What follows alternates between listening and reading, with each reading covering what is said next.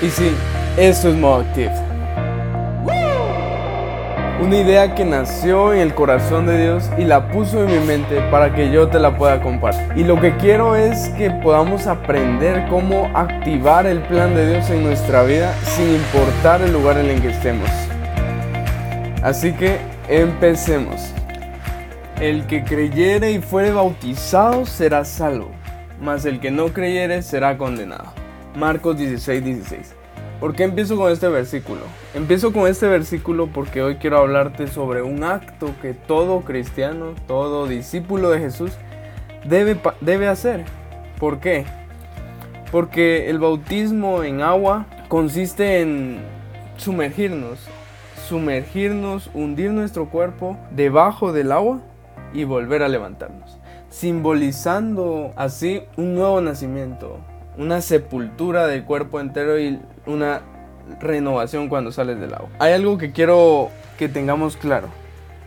El bautismo en agua no es una puerta para entrar a la iglesia. No es que si no estás bautizado en agua no puedes ir a la iglesia. Tenés que ir a la iglesia para poder entender por qué te tienes que bautizar en agua. Sino el bautismo en agua es un acto de obediencia y de testimonio público. ¿A qué me refiero? Es como una forma de gritar a todos. Hoy dejo mi vida pasada en el agua y me levanto renovado. Entonces, es, es hermoso que Cristo siempre nos da un modelo en la palabra. Él siempre nos da un modelo de cada acto que Él hizo para que nosotros lo podamos replicar y poder aprender de Él, porque Él es el camino. Y Él hace la voluntad del Padre, dijo Él. Entonces, ¿quién mandó a bautizar? Jesús. Jesús lo mandó en dónde? En Mateo 28, 18, 19. Y dice así, y Jesús se acercó y les habló diciendo, Toda potestad me es dada en el cielo y en la tierra. Por tanto, id y haced discípulos a todas las naciones, bautizándolos en el nombre del Padre, del Hijo y del Espíritu Santo, enseñándoles que guarden todas las cosas que yo les he mandado. Por eso es que nosotros tenemos que bautizarnos, porque Jesús lo mandó. No es que el pastor se le ocurrió, no es que a tu líder se le ocurrió, no. Jesús mandó que fuéramos bautizados, que fuéramos a experimentar esa sepultura que él recibió. Es como una, un simbolismo de lo que Jesús hizo. Murió, pero resucitó. Entonces cuando tú te sumerges, tus pecados quedan en el agua simbólicamente y cuando tú te levantas, eres resucitado con Cristo Jesús. ¿Cuáles son los dos requisitos para ser bautizado? Número uno, arrepentirte.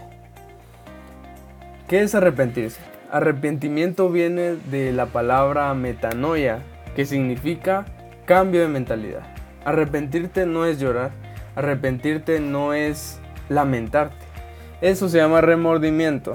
Arrepentirte es cambiar tu forma de pensar. Reconocer en tu mente que lo que hiciste no está bien y vas a cambiar tu forma de actuar. Y número dos, creer en Jesús. Cuando tú cambias tu manera de pensar, abrís tu mente a poder dejar entrar lo que Jesús tiene para ti. Entonces, cambias tu mente para creer en Jesús. Si no puedes cambiar, si no cambias tu manera de pensar, jamás podrás creer en Jesús. Debes abrirte a lo que el Evangelio tiene para ti. Ahora, ¿qué debe aprender una persona antes de ser bautizada? El versículo que le decíamos dice, por tanto, id y haced discípulos a todas las naciones. Es necesario que podamos aprender los principios bíblicos que Jesús nos da en la Biblia. Principios como los que hemos ido hablando de nueva criatura, la oración, devocionar, leer su palabra. Todos esos capítulos que hemos visto atrás son los principios que como cristianos debemos llevar para poder ser discípulos de Jesús. Entonces, esa es la razón por la que debemos aprender antes de ser bautizados. Hay un versículo que dice, mi pueblo perece por falta de conocimiento. No debemos de caer en ignorancia. Muchas veces por la ignorancia cometemos o dejamos de creer en cosas que Jesús nos manda creer. Entonces, por eso es que hacemos este tipo de contenido, para que no caigas en ignorancia y puedas tú cumplir los mandatos de Jesús con toda libertad, con toda seguridad. Entonces, hay una pregunta que muchos hacen, ¿por qué los niños no deben ser bautizados? Anteriormente hablábamos que uno de los requisitos para ser bautizado es arrepentirnos, cambiar nuestra manera de pensar. Entonces, un niño eh, no tiene la comprensión completa para poder entregarse en el bautismo, sumergirse con toda la responsabilidad que conlleva, con toda la suficiente eh, madurez. Entonces es por eso que la Biblia no ordena bautizar a los niños, solamente ordena presentarlos, ponerlos delante de Dios. Por lo mismo que un niño es inocente, no sabe tomar decisiones, entonces es necesario que la persona que sea bautizada sea consciente del acto que va a hacer, de lo que simboliza el bautismo, que es la muerte, la sepultura y la resurrección de Jesús. Muere a tus pecados sumergido, estás sumergido, sepultado, y cuando sales, sales renovado. Entonces, ¿cuál es la forma correcta de bautizar, de ser bautizado? Sumergido. En una piscina, en una bañera. Yo vi en en unos países de África que en unas de esas máquinas que usan para excavar las llenaron de agua y ahí bautizaban a los soldados. No es el lugar, es el motivo, es la, la intención que hay en el corazón de poder cumplir el mandato de Dios. Entonces la forma correcta es sumergido. Y lo puedes ver en Mateo 3:16. ¿En qué situaciones una persona puede ser bautizada nuevamente? Ponele que alguien ya se bautizó y se quiere bautizar otra vez. Y muchos lo han hecho. Puede ser porque no se realizó el bautismo de la manera correcta o por falta de arrepentimiento genuino. Lo obligaron, lo hizo porque sus papás le dijeron y quiere repetirlo, pues está con toda la libertad.